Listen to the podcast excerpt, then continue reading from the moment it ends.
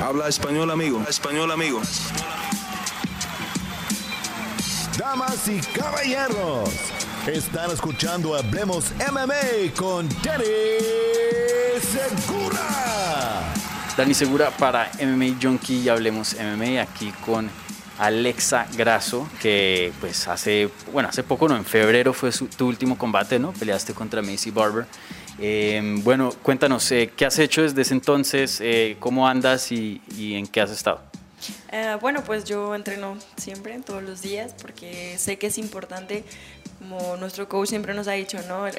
la técnica es como un cuchillo, hay que estarla afilando para que cuando se necesite esté completamente lista.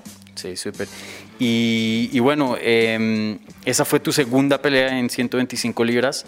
Eh, ¿Cómo te has sentido en esta nueva categoría? Venías de 115 donde tuviste una carrera bien larga. Eh, ¿Cómo ha sido tu experiencia en, en peso mosca? Bueno, haber cambiado peso mosca, la verdad es que me siento súper bien, me siento muy fuerte, me siento con mucha más energía, me siento activa. Eh, obviamente pues ya no soy la Alexa de 21 años, ¿no? Que empezó en esta carrera. Obviamente pues mi cuerpo cambió, también mi mente cambió y me siento muy bien, me encanta esta categoría. Por fin pude tener dos ganadas al hilo y la verdad es que eh, efectivamente me, me benefició mucho el cambio de peso. Sí, y, y, tú habías contado que pues 115 tenía como un lugar muy especial eh, en tu corazón y no querías dejar 115. ¿Sigues en despecho ya más o menos como que ya estás contenta en, en, en 125 y pues con, con, el hecho de haber dejado 115, que históricamente una de las mejores divisiones que, que ha tenido las mujeres?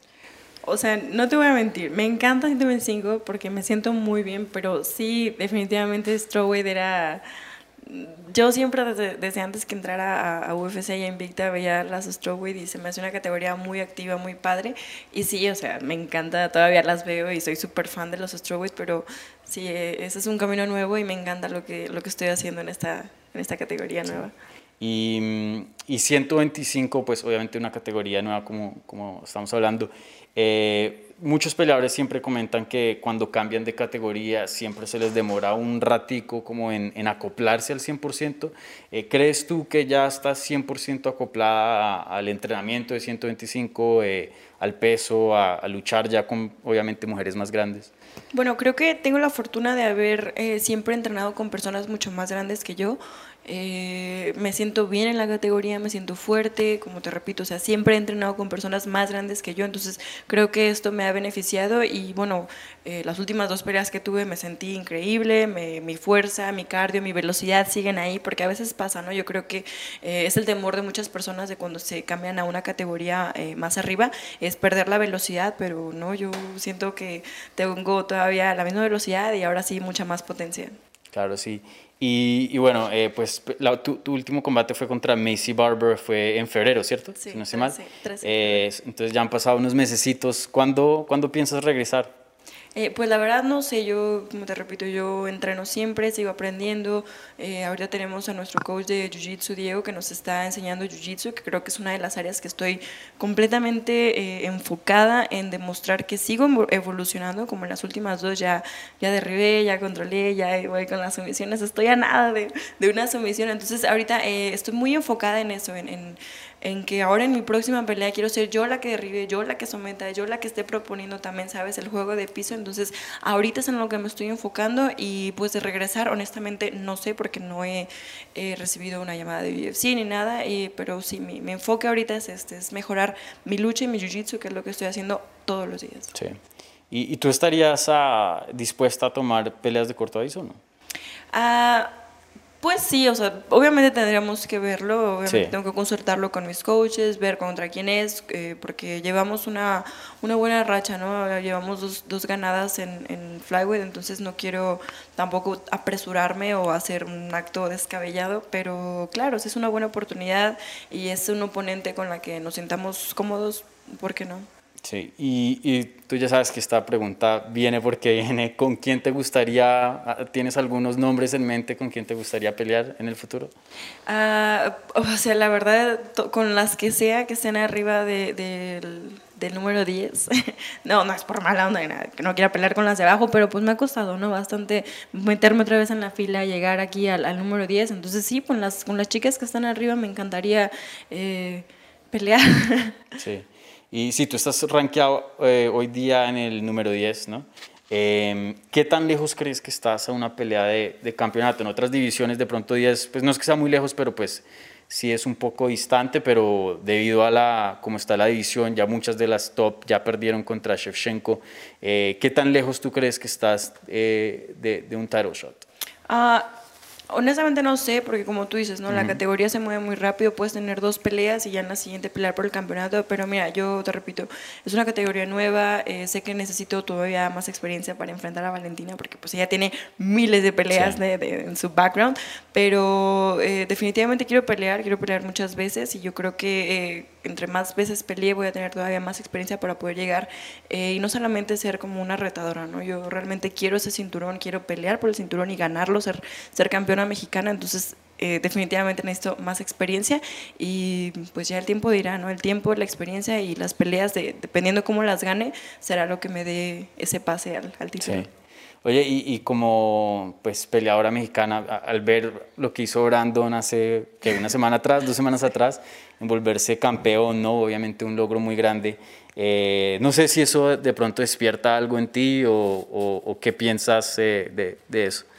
Claro, eh, ver a Brandon ganar fue una motivación muy grande. Yo conozco a Brandon desde hace muchísimo porque hace bastante tiempo yo fui a Entra, me entrené ahí, él, él me dio clases, hice sparring con él, hice clases, bastantes clases con él, ¿no? Y, y la verdad es que lo admiro mucho, se me tenemos la misma edad, creo que la misma edad. Uh -huh. este, compartimos también el escritorio ahí en, de comentaristas en UFC, sí. entonces eh, me da gusto, ¿no? Verlo, verlo triunfando porque sé de dónde viene, sé cómo es, fue, fue, su vida, cómo es ahora su vida y todo lo que está haciendo. Entonces, claro, es un ejemplo, es una motivación.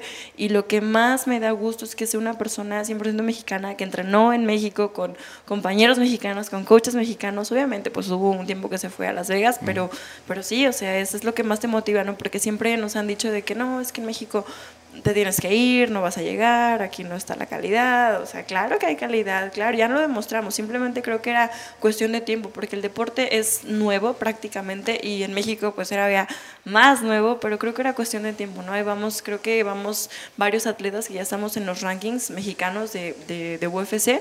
Y sí, era cuestión de tiempo, entonces es una, una gran motivación. Sí. Oye, algo muy chévere que, que he notado ya desde hace un tiempo de tu carrera es que UFC siempre ha tenido como eh, un buen trato contigo y, ha tenido mucha confianza, ¿no? Siempre estás peleando en toco estelar o, o siempre en alguna posición bien alta en la cartelera y, y, siempre pues con buenas oportunidades. Eh, ¿Qué tan chévere ha sido eso, tener eh, eh como que, por decir, el respaldo UFC y, que te han dado plataformas grandes desde el comienzo? Mira, es padre, pero también es una presión, ¿sabes? Yo sé que lo hacen porque saben de mi potencial, saben que puedo hacerlo, pero obviamente también eso te pone eh, retos a ti mismo de que me están dando un evento costelar, tengo que hacerlo súper bien, tengo que hacerlo increíble, tengo que dar un gran papel. Entonces, es como que respirar, ok, confían en mí, ok, tengo que demostrarles el, el, que sí, sí tienen que confiar en mí porque puedo hacerlo. Sí. ¿Ya cuántos eventos coestelares llevas? Ya es bastante. Creo que llevo uno, dos, tres, cuatro, cinco, cinco cuestelares. Sí, bastante, sí, sí. sí. Ah, bueno, súper. Bueno, y por último, eh, ¿algún saludo al, al, público hispano, latino? Uh, sí, quiero mandarle un saludo a todas las personas que me apoyan, que siguen mi carrera, que me preguntan todos los días cuándo voy a pelear. Todavía no sé, pero créanme que todos los días sigo entrenando súper duro para darles una mejor pelea, mucho mejor que la anterior. Y pues muchas gracias a mis patrocinadores, en especial a Signum, por tanto apoyo y por estar aquí siempre. Vale, muchísimas gracias, Alex.